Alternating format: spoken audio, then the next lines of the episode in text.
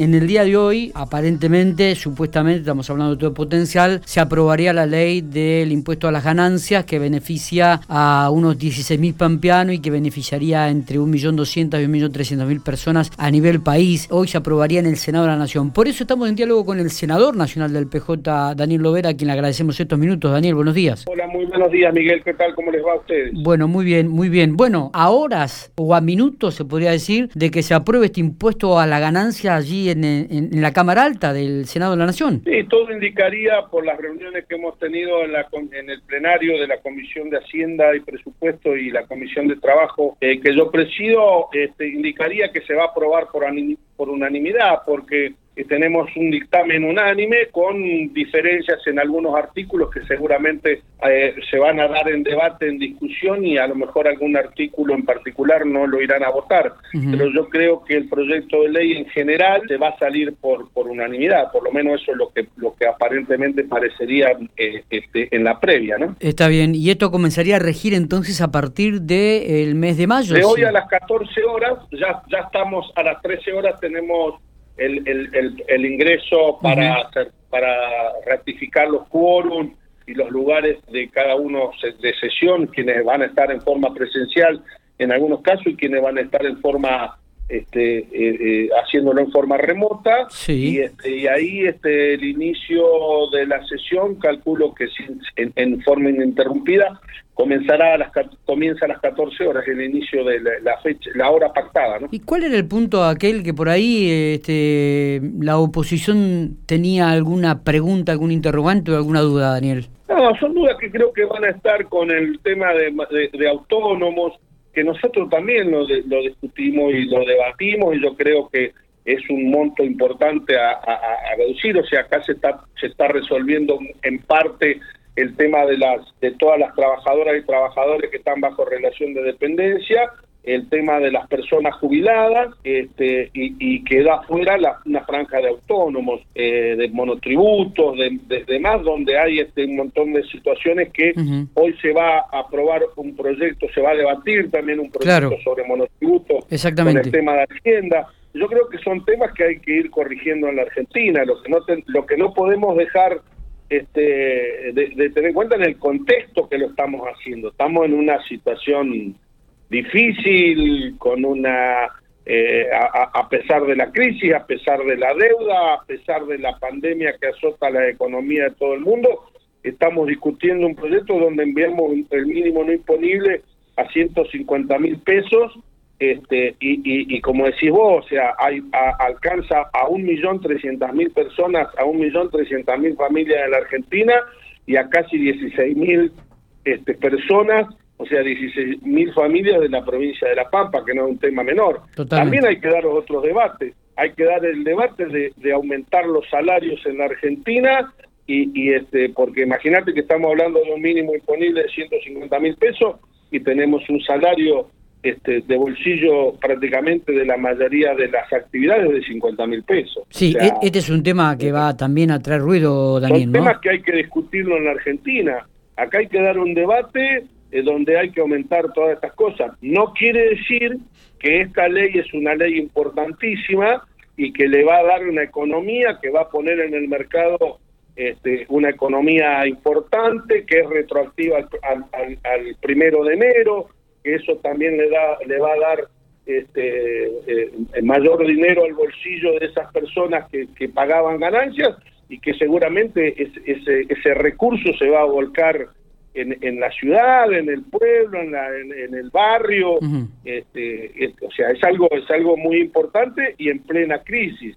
No te olvides que en, en, los cuatro años del gobierno anterior, Miguel, para que para poner en contexto, eh, eh, uno de, de, de, cada cuatro pagaban ganancias, en el caso de los trabajadores, ¿eh? Sí, sí. Uno de cada cuatro pagaban ganancias. Y ahora va a pagar siete de cada cien, siete de cada cien le alcanza el impuesto a las ganancias. Vuelvo a repetir, después podemos discutir, estamos discutiendo esto y un salario, para darte un ejemplo, de un, de un empleado de comercio, 50 mil pesos. Estamos hablando de un mínimo imponible de 165 mil. El tema es que nunca nadie debió pagar ganancia en el tema de trabajo. Totalmente. Eso es lo que sucedió, fue alcanzando cada vez a más personas, y bueno, ahora lo que hay que hacer, hay que debatir cómo revertimos la situación económica de la Argentina y cómo podemos discutir paritarias en todos lados y cómo podemos volver a darle economía a los trabajadores y las trabajadoras en la Argentina para, para que tengan un salario digno y, que sea coherente. Hoy también se va a tratar otro proyecto de ley importante que tiene que ver con la modificación del paso del régimen simplificado o, de monotributista a responsable inscripto. Este es otro tema también importante que va a involucrar a mucha gente y a muchos este, emprendedores, muchos eh, También se, va, se, se corrige ese tema en el día de hoy, este, para que no, porque si no quedaba ese puente muy pequeño. Exactamente. a, la mayoría, lo que pasa es que ese también es otro debate que va a haber que sincerar, porque si vos tenés un monotributo que lo pones bajo, entonces termina habiendo no facturación, entonces termina siendo una facturación de, o sea, facturar 20 mil pesos por mes, que pagar, hay que pagar en impuestos este, 7 mil, o sea que vivís con 16 mil pesos. Esto no es cierto. Esto no es cierto. Bueno, son todos debates que va a haber que dar en la Argentina. Va a haber que discutir cómo se redistribuyen los impuestos en la Argentina. Eso también es cierto. Pero bueno, eh, va a haber que hacerlo. Yo creo que tocamos fondo con todo esto y nosotros, o sea, eh, lo, lo bueno es que el peronismo eh, eh, hoy en la Argentina está poniendo en debate todos estos temas en el medio de una crisis. Después discutamos en, en, las, en las fechas electorales eh, quién tiene más culpa, menos culpa, qué pasó, qué no pasó, realidades. Pero lo que tenemos que hacer es ponernos de acuerdo de tirar de un solo carro, porque si no esta situación va a estar cada vez más compleja. La pandemia nos puso a todos en un lugar donde hay que hay que poner un montón de prioridades. Hoy estamos lamentablemente ingresando en una segunda ola del COVID en toda la Argentina, en La Pampa, en, nuestra en nuestra ciudad. Entonces vamos a tener que cuidarnos, ninguno queremos retroceder, la economía está al límite de, de, la situación, tanto para los empresarios, para las pymes, para los comerciantes, como para los trabajadores. Está. O sea, entonces tenemos que ponernos de acuerdo en un montón de cosas, si no va a ser muy difícil. Eh, Daniel, la última. Eh, en Santa Rosa se manejó que el Centro de Empleo de Comercio, la comunidad, eh, la posibilidad de trabajar horarios corridos. ¿Se maneja esta posibilidad también de trabajar en horario corrido aquí en la ciudad General Pico? ¿Cómo es el tema? ¿Quién maneja esto? esto fue a nivel provincial, no fue solo en Santa Rosa, lo hizo público.